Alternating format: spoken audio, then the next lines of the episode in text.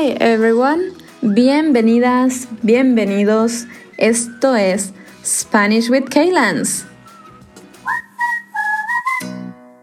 Hace unos días escuché una frase que dice, Your brain is supposed to have ideas, not to hold them on. Y me encantó. Traducido al español sería algo así como, se supone que tu cerebro debe tener ideas, pero no sostenerlas. Así que en el episodio de hoy les voy a contar un poco de qué hago con todas las ideas que tengo en mi cabeza, que realmente son muchas, y cómo hago para organizarlas y poder vivir mi vida un poco más en el presente y tranquila. Espero que les guste el episodio de hoy. Entonces, ¿cómo hago para que las cosas que están en mi cabeza, las cosas que están en mi cabeza, puede ser ideas, proyectos, sueños, whatever, so things that are in my head, ¿cómo hago para que esas cosas se vuelvan realidad? Creo que lo primero y esencial es escribirlas. Entonces, agarro un cuaderno. A mí me gusta mucho escribir a mano. Escribir a mano es to handwrite. Escribir a mano me ayuda a eh, tener el tiempo para pensar un poco más, porque al escribir en computadora lo hago muy rápido y siento que no pienso realmente. Así que agarro un papel y escribo qué son las cosas que quiero lograr y escribo cómo las voy a lograr o qué tengo que hacer para lograrlo. Por ejemplo, si digo, quiero vivir en Suecia un año, ¿ok? Ese es mi sueño. Quiero vivir en Suecia un año. ¿Qué necesito para vivir en Suecia un año? Necesito quizás una visa, necesito dinero, necesito tiempo. Entonces, escribo todas esas cosas que necesito y escribo, escribo cómo creo que voy a lograr esas cosas. Por ejemplo, dinero, ok dónde voy a trabajar, cuánto voy a trabajar, cuánto creo que necesito. Entonces, de esa manera canalizo. Canalizar es to like to find a way. Canalizo cómo lo que está en mi mente puede convertirse en algo real. Escribiéndolo. Y creo que esto es muy importante dedico únicamente una parte, una parte del día. Y esto es algo que aprendí de una amiga de Dinamarca, que me encanta, que es como establecer un worry time per day. So she established this worry time. Entonces, por ejemplo, en el día únicamente, no sé, desde las 10 a las 11 de la mañana, va a ser mi worry time. Va a ser el tiempo que elija para preocuparme. Voy a sentarme de 10 a 11 de la mañana a escribir estas cosas que tengo en la cabeza, que quiero lograr y cómo creo que voy a lograrlas o qué necesito hacer para lograrlas.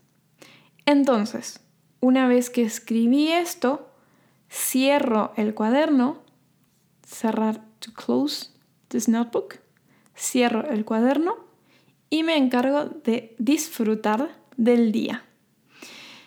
Em, y esto es algo que me parece muy interesante. En español tenemos muchos juegos de palabra. Juegos de palabra, it's like, mm, I don't even know how you can translate this, but it's like a game of words So, for example, we have the word ocuparse and we have the word preocuparse. Entonces, ocuparse in Spanish and preocuparse. It means preocuparse means to worry about something. So preocuparse is to worry, and ocuparse is basically to um, to get the things done, to occupy yourself with it. Y um, algo que me gusta decir mucho es que es mejor ocuparse de algo que preocuparse. Entonces, quizás tengo esta hora o media hora de worry time, de tiempo para preocuparme, pero tengo el resto del día para ocuparme. So, but I have the rest of the day to do the things that I say I want to do. Otro ejemplo más fácil puede ser, quiero aprender francés o quiero aprender español. Y si me paso todo el día únicamente pensando que quiero aprender español, pero no me ocupo de aprender español, entonces es muy poco probable que lo haga.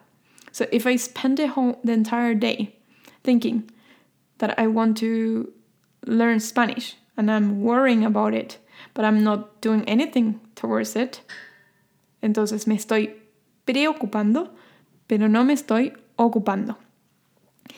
Y mmm, creo que por eso es necesario, ok, tener este tiempo para ver qué pasa en nuestra cabeza y después poder hacer las cosas, tener un orden para poder hacer las cosas.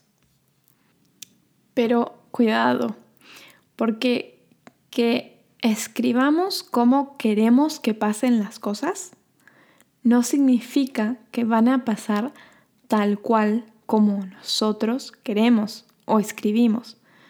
Yo no puedo decir que, no sé, eh, quiero viajar y lo quiero hacer ya y de esta manera, porque hay una realidad externa que lo impide. Pero creo que al desocupar las cosas que están preocupándote en tu cerebro, It's like you load off, load off your brain, discharge your brain, take out the things from there and put it in a paper, and it really helps me. Entonces sacas las cosas de tu cabeza, las escribís en un papel y te dedicas el resto del día simplemente vivir la vida. Suena fácil, pero al llevarlo a la práctica puede ser que cueste un poco más. Pero realmente escribir es algo que me ayuda mucho a organizar mis ideas y algo que me gusta mucho es que después de un tiempo em, puedo volver a leer lo que escribí y darme cuenta de cómo se van cumpliendo poco a poco las cosas, sueños o ideas que tuve. Y de esta manera parece o me hace sentir que tengo un poco el control de mi vida y me ayuda a no sentirme tan perdida. Me ayuda a sentir, ok, tengo un camino o quiero ir por acá o sé por dónde voy o por dónde no voy. Y si estoy un poco perdida, me ayuda a volver a encontrar el camino. ¿Cómo hacen ustedes con las cosas que tienen en mente, las cosas que quieren lograr. Son más de preocuparse que de ocuparse. Do you worry more than what you actually get things done?